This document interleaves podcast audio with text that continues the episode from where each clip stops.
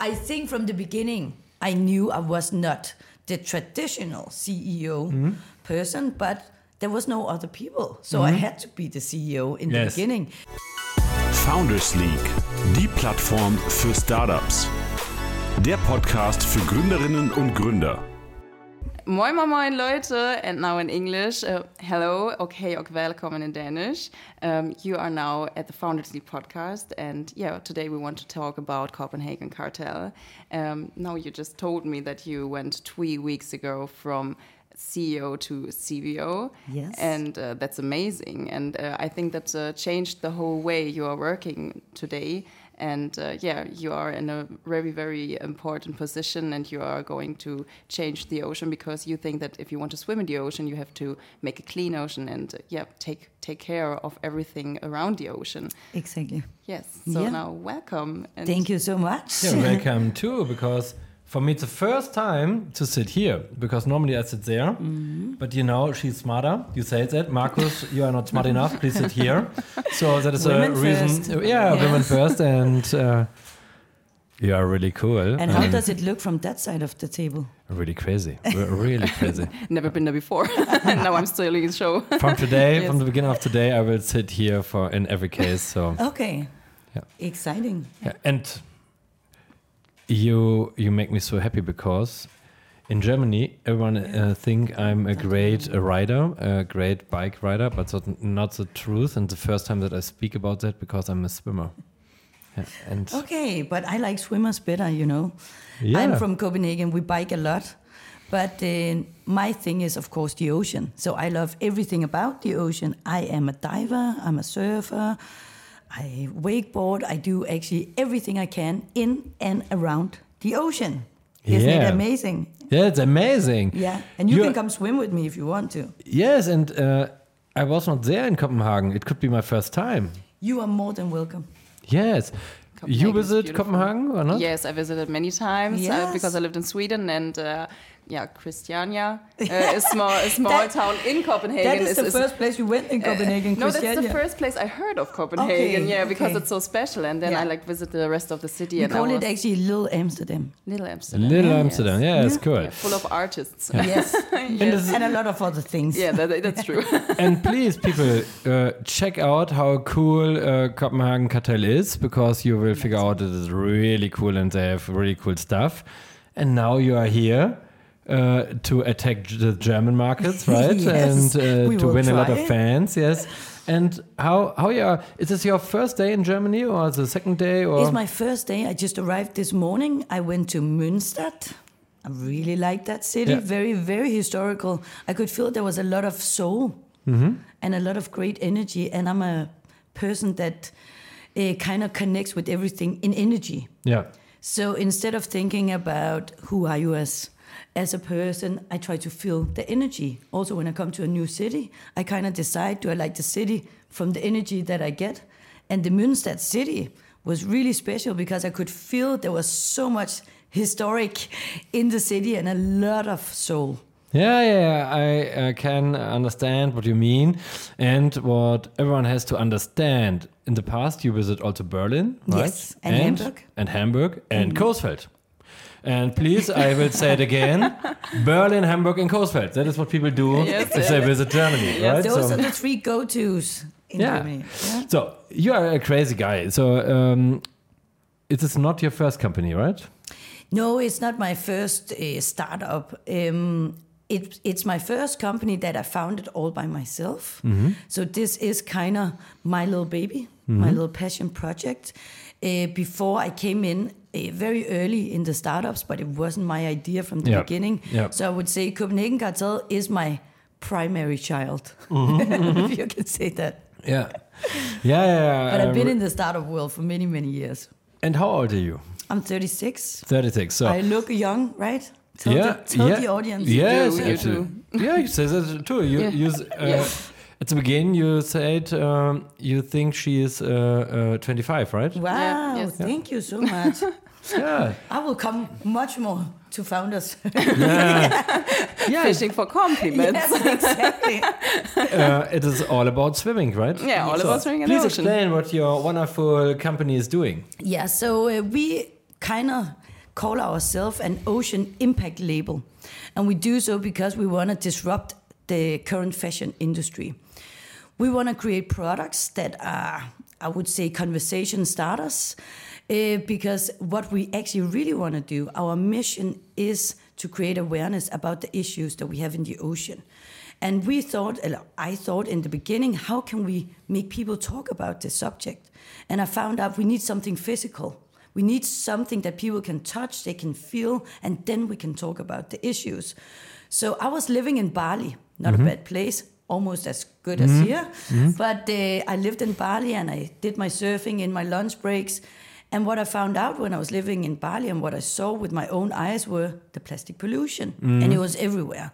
Of course, I heard about it in Denmark, but I didn't see it. You didn't see it as vis- visibly as you do in Bali. In, uh, in Vestkysten, where I'm from, in Jutland, uh, you normally, if you go out of the ocean, you have seaweed around your legs. And I remember when I was a kid, I was like, yuck, yes, seaweed. Mm-hmm. but I found out when I lived in Bali, there's something more yuck than seaweed and it's mm. plastic. Mm. It feels mm. very unnatural to go out of the ocean with plastic bags around your leg. And that's why I found out I wanted to create something that could kind of tackle this issue.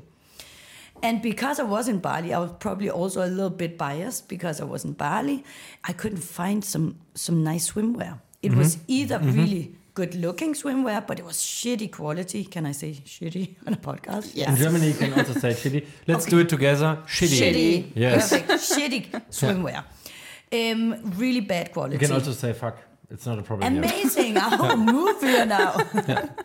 There's only fucking uh, beachwear, so yeah. now we yeah. I say Or I else you could also find really good quality swimwear. Yes. But it was fucking and good quality. Ugly. Yeah, uh, fucking ugly. Yes. You are from Copenhagen, Copenhagen yeah. is like uh, the capital of fashion, exactly. like for the whole Scandinavian. So in my eyes, I was like, why can't you combine, you know, good quality with good-looking design, yes. and then add in a third thing, and that is impact for the ocean. So I found out that there was an organization that worked in regenerating, for example, old fishing nets from the ocean and making it into a new fabric that you could use, for example, for bikinis. So I started Copenhagen Cartel by doing bikinis. Mm-hmm. And everyone in Denmark said, Are you fucking crazy? We live in Denmark. There's maybe two months mm-hmm. where you actually wear a bikini. Yeah. And I was like, Yeah, that's a pretty good point. But again, for me, it was a passion project. I just wanted to create something that could could spark some conversation and that I could use and you know build a platform where I could actually educate, inspire, and talk with people who kind of had the same values as me. Mm-hmm. So that was the reason why I started Copenhagen Cartel back in 2020. And to be honest, I had no clue that it would grow into what it is today. Uh-huh. You never really know, do you, uh-huh. when you start things up? Yeah, absolutely. It's uh, but it's really crazy. She was on holiday with your friend. I, I, actually lived in Bali for one year. Okay. Oh, yeah. Cool. So and uh, normally uh, they, she tried to um, yeah to have fun, go go out for surfing, but then she stopped everything because she tried to start her new business to clean yes. the oceans to bring out new beachwear from Copenhagen. So that is really yes. cool. I really like the story because it is really not normally you see San Francisco beachwear or yeah, yeah, Los yeah, Angeles or Miami, Miami, Miami style or whatever. Exactly. But not she, Copenhagen. yeah, yeah, yeah, it's really crazy. Um, yeah, but then you make that. Yeah, and I I had a job on the side. I don't know, it was a full time job, but it felt like it was on the side because Copenhagen Cartel in my mind just was everything I thought about. So what I did was I actually had a pretty good salary made quite a lot of money, but I moved into a tiny, tiny little bit, uh, little apartment. I think it was like 38 square meters. Uh-huh. I almost 38. Yeah, yes. I felt like I lived in a closet. The kitchen. Yes. The kitchen is uh, 25. Yeah, it, it, felt like this. Yeah. And then um, I, I I saved up money and I was actually supposed to buy an apartment, be a little bit of an adult, responsible, buy an apartment, get yes. into the into the area where you actually make a living. And then I uh, I remember I called my dad and I said to him, "You know what? I'm going to buy 500 bikini sets." and he almost fainted. He was like, mm. "You do, you do not, you buy that apartment." And I said to him, "No, I actually think this is a great idea."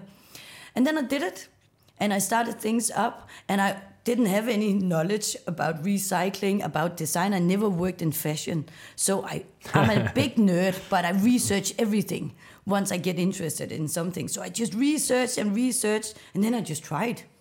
And I think a lot of people ask me, "How did you get started?" And the simple answer is just, I I just did it. Yeah. I, I, di- I had no reason to succeed. Like, if you look at my background, look at what I've done in my life, like, there was no reason why I should succeed in doing a bikini company.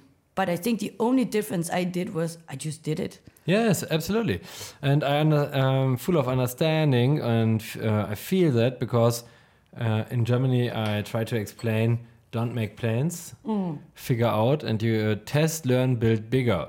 That is the way Exactly. forward, and uh, yeah, that is also uh, the way like I'm handling handle that. So I'm really a big fan, big fan of your story. So then, but then it it becomes successful. The people love what you do, but then you say, no, I have to stop. Uh, from now, I'm not your CEO. yeah. I think from the beginning, I knew I was not the traditional CEO person, but there was no other people. So I had to be the CEO in the beginning. We grew and we had a lot of success uh, nationally, and um, suddenly we were 12 people in the office. We had eight people in our shops. We opened two uh, shops. Oh, we- crazy. Yeah, so we suddenly had 20 people in the team, and a lot of my time was spent in running the daily business. And I was a little bit bored, Yeah, yeah, to be yeah. honest. Yeah.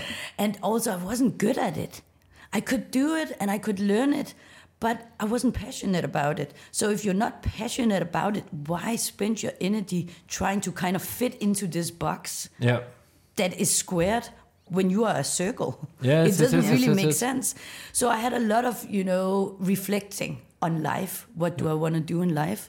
But if you are Yeah. not the CEO, Yeah. it's not possible that you make the decision about the toilet paper, which color.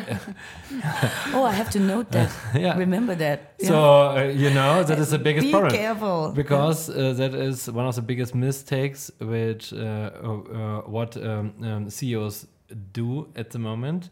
They make uh, decisions about uh, micromanaging and not about the big uh, important stuff. Exactly. So uh, and that is why, why I shared in, in every case, if you need five days to bring in the strategy, then you are absolutely not the right guy. Yeah, so, I uh, agree. And you need only three, and the rest you need a strong leadership. Mm. They can run the business. Yeah, I agree completely. And that is exactly what I reflected upon. And I was like, I'm more a visionary type. Yeah. So, uh, for example, me and Mario sat in a car uh, just before coming Yeah. here for a couple of hours, and just in this car, we talked about two new, pretty big projects because everything just comes to me, and I think that I have to restrain myself a little bit once I uh, like when I'm in the daily task because I confuse the team a little bit because I'm always a year ahead. So I found out that this daily managing is not what gives me energy. It, it actually takes my energy. Yeah. And if I want to be successful in the company and if the company needs to be successful, I also need to position myself where I actually creates the most value. And right now in the CEO position, I just felt like I was dying Yeah. a little bit. Yeah. And I felt like I was bringing the company uh, lower because it wasn't my where my good energy was. Absolutely, and, yet, and now you can create a, um, a network. You can speak with me. You can speak with uh, Jana. You can speak uh, with a lot of dealer from Germany, and can can spend your time there. And you can find the next big thing. I think it is uh, more important for a company. But I have a question. Yeah. Now you have your store, Yeah. right? And you have online. Yeah. What is more important for you? I think that here we are a little bit in a special situation in the world right now. And I think that when I started the company, I thought, ah, let's just make it simple. I just want to be an online only. But I'm super, super happy this day that I just didn't go with the online only. Because today, our offline, our wholesale, and our own shops actually is 80% of our company. Oh wow! Yeah. And I think that the reason why is when you come with an innovative product, a new product that people don't really know, you can't just sell it online because it's much more than just a product. You need to come in, you need to touch it, you need to feel it, you need to understand what is the composition, what is the story, and you can't get it fully online. So we have a lot of resales that is online, but the first time customers is mostly in either our own stores or in our wholesalers Yeah. because they want to come in our customers and talk about ocean. We have a lot of customers who actually comes into our stores uh, who just want to chat. So we built in a little rosé bar in one of our stores. Amazing. Yeah, so you're welcome to come to Copenhagen. Yeah, I will we have always rosé uh, in our fridge because so many people come in and they come in because they share our values. And when you share values, you trust each other. And you, of course, also want to get advice and tips. And then you buy something. So the first thing that you meet when you come into our stores is not a salesperson pushing the products down your throat. It's more a talk about our shared values. Yeah. And I think that is beautiful. And what is the most, uh, what, are, what ha which has the biggest impact for you? Social, um, yeah, or or classical online Google, or what is the most important channel for you to make the brand more more uh, successful? I would say it's a mix of social. Of course, Yeah. social is a big thing for us compared to traditional because we don't use that that much. Is like it Insta or TikTok? Uh, LinkedIn and uh, Instagram. Okay. Yeah, we are starting up on TikTok because I also believe we can do a lot of things there. But LinkedIn and TikTok, no, uh, Instagram is the big thing. But one thing that we did, which were a little bit controversial at the time because we just had COVID and lockdown Yeah. and everything, Yeah. we started creating. It was a hard time. Yeah, it was a to, hard fo- time. to found a new business, right? hey, great! 2020, let's start a new business. Good idea, and COVID is coming. Yeah. And we, Yeah. we do swimwear. Let's It's go not allowed to go out for Can't go swimming, swimming, so so- stay at home. But we have swimwear for for the bed. And I swimwear for yeah. the bed. And I actually thought, who is buying all this swimwear? Because no one could travel, but we sold so much swimwear. Yeah. So what we actually did was we created a lot of physical events. Yeah. So together with these physical events combined with social, I think that was the strong positioning. Yeah. Because what we did, people were craving community. People were craving to meet up with real people. So we did cleanup events, yoga events, pool parties, like all kinds Yeah. of events that you can imagine. And then we, of course, shared it on social media and we created even more hype. People could sign up on a waiting list for the next event, the next event, the next event. So I think these two things combined, and I think that for us as a company, you can't say either online or offline because we are a mix of it. And I don't think you can take uh, one of them away because we need also to meet up in real life. I think it's Uh, important. absolutely. What was the reaction from the newspapers, from the business newspapers, that you changed your role after one year? There was a lot of reactions. Yeah. I actually I was very overwhelmed because we talked about it internally. Should we do a press release? And we were like, no, it's more like an internal decision. And I said, okay, I would do a LinkedIn post because I think it. Of course, I should put some words into this decision. And then when I posted, it went crazy. So I was contacted by probably all medias in, in, in Denmark, and their reaction is, you fired yourself from your own company. you resigned from your own company. I was Yeah. like, no, no, I actually didn't. I didn't fire myself. I put myself in a more uh, impactful and more valuable position Yes. compared to my f- profile and my passion. Yeah, it's really crazy. I will speak with. I will show you. Give me one second. Yeah. One second. One second. One second. it is only one second. It's only one second, as always. one second, one second, one second. So that was uh, uh, my post from last week. So it is LinkedIn. You see that, right? And it's not possible to read. I understand it's in German. So sorry for that. But I um, I said so. There's a picture. So here, I'm a loser. you see? Yeah. I'm a loser. Verlierer. It, it, co- it means I'm a loser. And you see, one, uh, 1.5 million views and uh, 1000 answers and uh, hey cool i'm also a loser and uh, Yeah. because in every case only if you are the CEO and if you play the game like CEOs have done that since 50 years, then you then you are a CEO. Yeah. But if you change it, for for example, like I'm doing that to a part-time CEO, Mm-hmm. then everyone try to figure out what is the mistake, Yeah. right? So, not what is the chance and why he's doing that, Mm-hmm. and what is the reason that he's successful, uh, but he's only at the same time the part-time CEO. That's not the question. Only to find the mistake. Mm-hmm. Yeah. That was a reason to speak about I'm a loser, right? Yeah. So, and that is to Exactly fire. the Let's same. fire us. Yes, So, we I fire us. resign. As And sometimes change is the best thing that can happen to you because you can only have success if you do what you love. And if the mental health level is like Exactly. cracking down just because you don't do what you love and Yeah. concentrate on something else. And I also think that in this world we're living in, everything is right now up in the air, right? Yeah, yeah. And I think it's about time to try and change those traditional structures a little bit. Also now companies are coming up with new new ideas. Let's be holistic, let's be sustainable, let's be Absolutely. regenerative. Also, let's change the way we look at the traditional business structures. Also, in the beginning when I started this company, I went out and I met up with a potential investor. I was wearing, um, I think I was wearing a pink T-shirt actually, and you're also wearing pink today. Yes, absolutely. Yeah. Mm-hmm. Because I have an appointment with a girl from Sweden and from Denmark. That is a reason. So you are wearing a girl collar? No, Yeah, you can't That's say not the truth. I have to explain the truth. Yeah. My daughter, she's six. Yeah, And in every case, I wear blue and black. In every case. And then she take a look to me and say, no. It's, Papa, you need colors. Yeah. Really. Yeah. I agree. Yeah, I agree. Papa, blue or black, it is a joke. You need colors. And that now I have colors. You Yeah. see that, right? Yeah, exactly. Fits I, you I perfectly. recognize it. It's really good.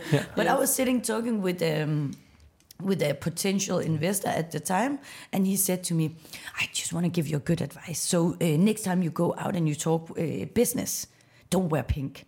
I said, "Why? I don't like. I don't understand." And I kind of reacted a little bit emotional. And he said, "And don't don't be so emotional." And I literally, ever since, I try to wear a lot of pink and I try to be very emotional because I'm like, fuck you, I'm gonna show you, you're an old school mentality. This is a new paradigm.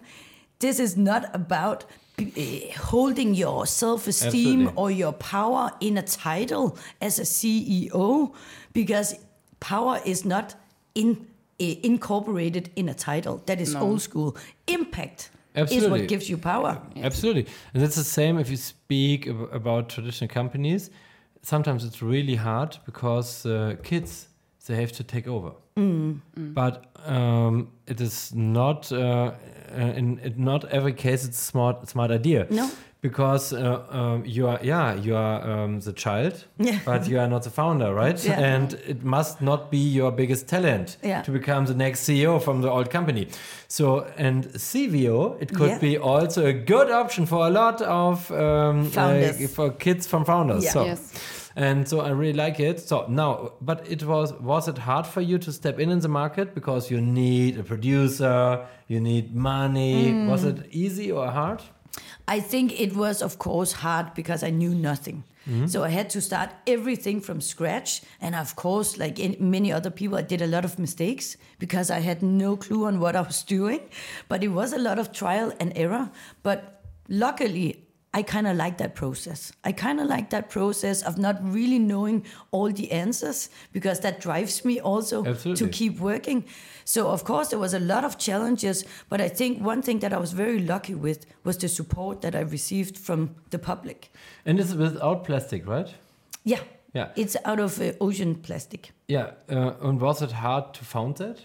No, because I actually The started. material? I started from that. I started yeah, from yeah. the fiber, and then I worked the other way around. When normally Yeah. people say, "Oh, yeah, I want to create a product," product, I do a design, and then you figure out how do you produce it, what materials should go into it. But I found the fiber first. Yeah. Yeah. So yeah, I yeah, went yeah. the other way around. Great. Yeah. Great. Great. Uh, you're a swimmer, Jana? Uh, yes, in the summer I am, but not in the winter actually. I started Yeah. doing winter swimming. I can recommend that. I should I should maybe do that. It, yes. it does a lot of great stuff for Yeah, your health. absolutely. Yeah. Yes.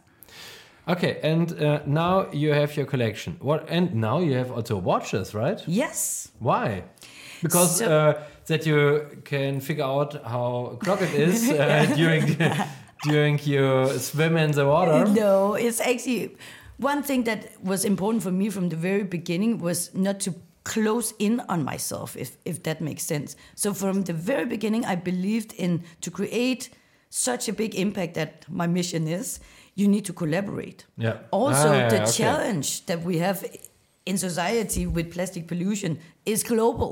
So I can't I can't do it on my own. And Yeah. I know that from the very beginning, I can't save the ocean. A lot of people who were skeptical in the beginning said, ah, "Is a bikini gonna save the ocean?" And I was like, "No, of course it's not. But it's a good way. It's a good place to start." Lovely Miss Universe. Bikinis can save the ocean yeah, exactly. Perfect. because they have to wear uh, bikinis, right? Yeah, of course. During the they- competition. yeah. Yeah, and now they can That is wear. a great idea. Yes, Is that for free? it's for free. Okay, can I use it. take it. I You can take The use it. it. idea uh, from our Founders League to, to share ideas for free. Perfect. I will Miss take America that in plastic. Yes. So Save the ocean. save the ocean. Yes. Exactly. Miss America is full of plastic. So maybe some of them. Yeah. Maybe. Yeah. Bikini. We Yeah. speak about the Just the bikini, bikinis, right? just so not lovely Miss, Amer- uh, Miss American. It is not a, a speaking a speak about you, a speech about you. It's only about humans and it is more what you feel inside. Yeah. But outside you have to wear stuff without plastic, Mm-hmm. right? Exactly. To save the oceans. So it is a great idea. And what is now you have the idea. You have a corporation. So I um, that is what I learned from you. But what, what are the next steps? Now you are in Germany. You uh, would like to sell it also in Germany. You you try out to uh, which dealer will cooperate with you? Um, I actually don't remember because we are very new here in Germany right now. So this What is, is what is the idea? Wholesale? Uh, yeah, we want to do wholesale here in Germany. We are looking for uh, for wholesalers who understands our story. Yeah. So, in my opinion, it's not just about the product and the price. I think, again, that's super old school, but it's more about who understands our story because also wholesalers today, they need to compete with online sales like Zalando and stuff like that. What can they offer? And I think the reason why people still go into shops is experience. So, if you can showcase brands, that has a storytelling where, where actually customer comes in Yes. and they actually experience something and they feel something, you can create emotions, then it creates value. And I think also for wholesalers today, they need to understand that the market change. Who are you calling? He's always calling so okay, okay. So he has an idea. Yeah, okay. We just have to stay tuned. I tuned. tried to uh, reach Mara. Mara is from Textilwirtschaft. That is the biggest uh, business newspaper from Germany Okay. for, for fashion. For fashion, yes. And I have to ask her because she's responsible for sports fashion. Mm. So also for me for Rose Bike and also for you for Mm. swimwear. So we have to call her and to ask if she has time for you. Yeah. that, that would be amazing. And she do, she's not aware that we tried to call her. But I need a new phone because I, it's not possible to um, reach her at the moment. So we go forward, and Yes. I try Yeah. to reach her. So, yeah, uh, wholesale to sell your, to Yeah. tell your story. And also another thing that we learned in um, in Scandinavia is we also want to work with the luxury hotels, spa Mm-hmm. hotels, because it makes so much sense with our swimwear. We see that we do really great business cases in Scandinavia with these spa hotels Yeah, because people go there on a mini vacation. You're a little bit more uh, relaxed. You want to shop, and Yes. of course, you want to wear sustainable swimwear. Yes, and Scandinavia is for the work-life balance uh, Yeah. more uh, or bigger. They, they do more take care of themselves Yeah. behind the jobs, and uh, we don't do that in Germany as well, as, as much as in Scandinavia. should. Yeah, we should. We Yes. should. We have to make a change there. I love the spas in Sweden. Yeah, Have you me been too. to Falkenberg? No, not Feldberg. Wow, that is amazing. It's Yes. right uh, in front of the ocean. Oh, beautiful. yeah, you need to go. beautiful. It is so, amazing. and after Germany, what is the next big market? So, you know, I'm actually gonna go now to the states. So I'm gonna go to LA uh, Mm-hmm. Oh, in one wow. week, and I'm gonna stay there for three months. uh-huh. So it was very lucky that we actually could do this podcast because I'm leaving Crazy. in one week um, for three months. And what we're gonna do there, we already have some some traction, some connections, and some partners over there. And I'm just gonna try and see if we can create a lot of waves in the uh, Yeah. in America also. And um, I have a meeting. Cross your fingers. I have a meeting with Parley, which is you know the ones who work with um, with ocean waste also. And I'm really, really interested in uh, talking with them because they have so much knowledge in the business, and I Yeah. just love, you know, to to talk with like-minded uh, ocean lovers because my boyfriend is a bit sick and tired of, uh, of talking about it over dinner now. So every time I meet other people who just want to talk about it, I'm like, yes, let's Yeah, just sit yeah, and yeah. talk about it for seven hours. Yeah. And um, you need money because We uh, always 10 need minutes- money, don't you? Ja- Jana knows it. Uh, Thirty minutes before, I gave five thousand euros to other The startup guys. Yes. So you need also five thousand euros. I always need money. Not a problem. But we're lucky. Fredo, can you give me please uh, five thousand euros? So no, you need money from investors. We actually are very lucky that we have uh, great investors in, but uh, we are always looking for new investors. But What is the idea? Uh, idea to uh, to stay at the uh, yeah to to make it more bootstrapped or more like an VC case? more like a VC case. Yeah. We want to grow fast and we want to grow big. Yeah. Uh, we have so many plans. So one thing is the, the Copenhagen Cartel brand, but we're also working on creating a tech solution for tracking of these fishing nets that we're using. So we're also doing something that we call Copenhagen Cartel Foundation, which is more in, techno- Okay. uh, in tech, Yeah. which I also like. So we are trying to be more than just a bikini Yeah. brand, right? Uh, and uh, that also opens the doors for other kinds of investors once you start to do Yeah. tech. Yeah. Um, and I think for me, as well as the people that I employ, it's not just about money.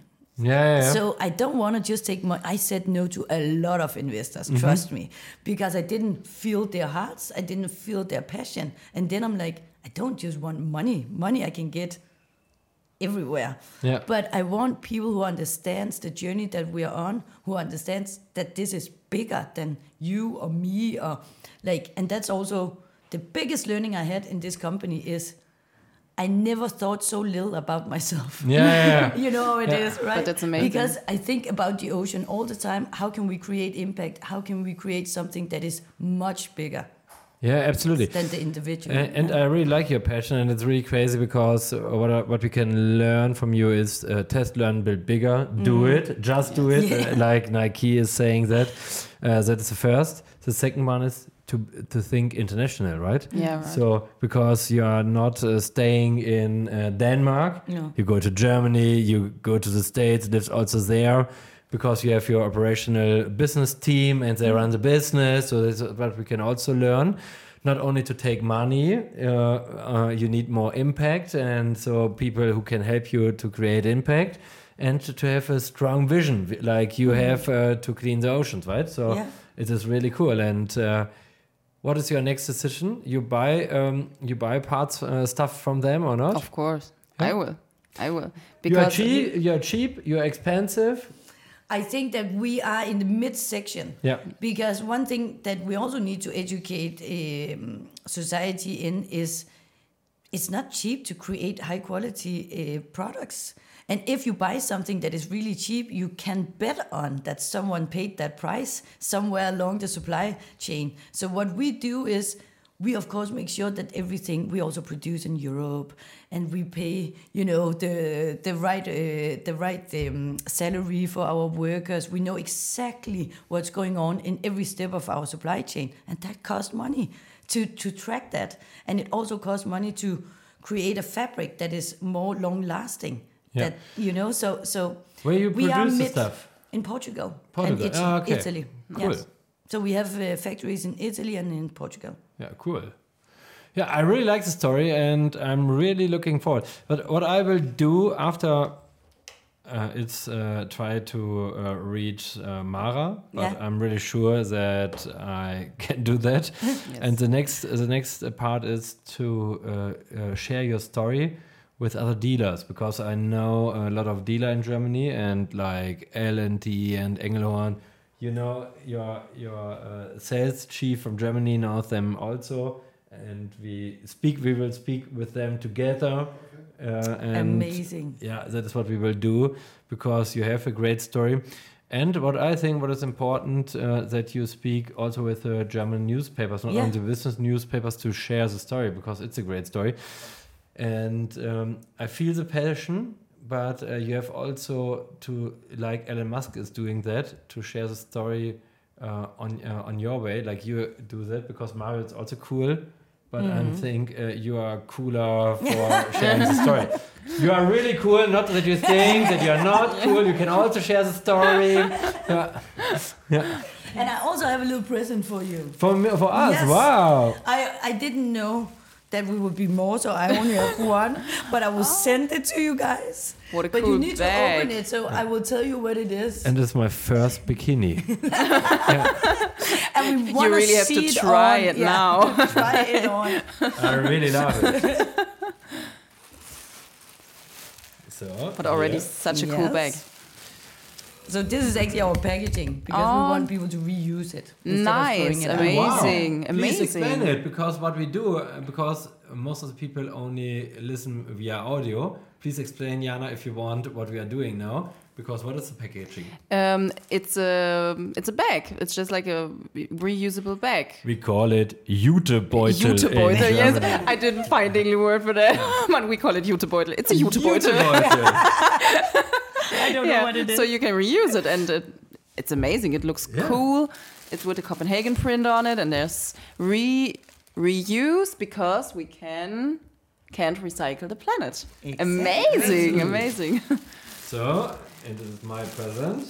And now we will take a look what it is. Unpacking. Yeah. Exciting. And one, two, no. one, two, three, four. Yeah. Wow! I know what it is. Yeah, take a How look. cool is this shirt? You see that? Yeah, I'll show And you. I will, I will try it directly. That, that looks so cool. How does it feel? good. And please here. Oh, so see that? cool. Yes, You can only hear it, but it looks really great. it looks really great. It's a Copenhagen Cartel print on Oh, the it back side and Ocean weed in the front. And it is a completely uh, uh, produced from uh, recycle, uh, recycled plastic, right? No, this one. This is what I want to tell you about. Yeah. We call it ocean weed.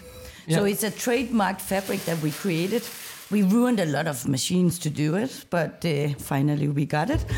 Uh, so it's actually we, were- you know, in in COVID times, everyone was wearing hoodies and joggers Yeah. and everything, and I I tried to look into cotton. And cotton is a very dirty industry. Yes, Yeah, So that's it's a- true. yeah, and Yeah. it consumes a lot of water. Yes. And 40% of the global population is lacking water. So it's Yeah. a stupid calculation. So I tried to look at what kind of fibers can you use instead. And I thought seaweed doesn't require any water Oh, because it's wow. already in the water. Yes. So this is actually made out of 30% seaweed fiber Cool. and 70% organic cotton. And I don't know if it's completely true, but we made a report uh, about it and tested it. And the properties of seaweed, it has a lot of properties. That's why you use it for superfoods and everything Yes. is actually contained in the fiber. So it transfers to your skin. Good. Wear it, it's kind of like a wellness for your body. Yeah. Wow, wow, Is it wow, like and I it moisturizing directly. or? It actually it has a lot of antioxidants. Oh, okay, And that okay. transfers to the body and a lot of vitamins and minerals. So I sleep in it every night just to Amazing. try and Soak it in. You see her eyes, right? Yeah, I think that's so cool. wow. I think that's so cool, really. But I don't give it to you. I No, will I, can you buy one. my own. So, no problem. It is a really great story, and we're looking forward. So thanks for being here, and we will Thank you help so much for having me. It was so cool. I think it is a really great story, and let's Yay. save the ocean. Let's save the ocean.